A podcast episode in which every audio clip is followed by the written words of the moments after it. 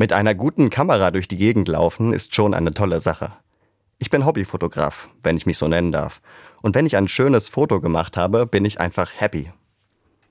Da ist dieses eine Foto aus dem Urlaub am Strand vom letzten Jahr. Ein genialer Blick auf das Meer in der Abendsonne. Ich sehe die intensiven Blautöne des Wassers und die beeindruckende Färbung des Himmels. Die reinste Idylle, eingefangen durch meine Kamera.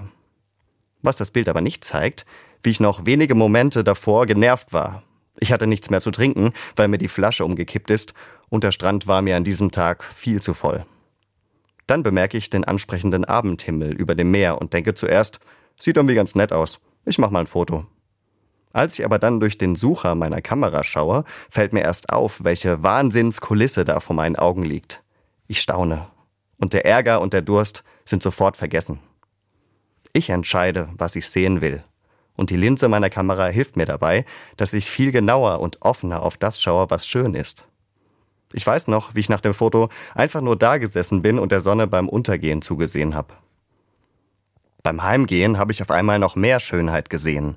Da sind fröhliche Leute um mich, das Lachen der Möwen, das Wellenrauschen und die Kinder, die nach einem ganzen Strandtag immer noch leidenschaftlich an ihren Sandburgen bauen. Das zu sehen geht zum Glück auch, wenn ich keine tolle Kamera habe. Es geht nicht um die Einstellung meiner Kamera, sondern um die alles entscheidende Einstellung in meinem Kopf.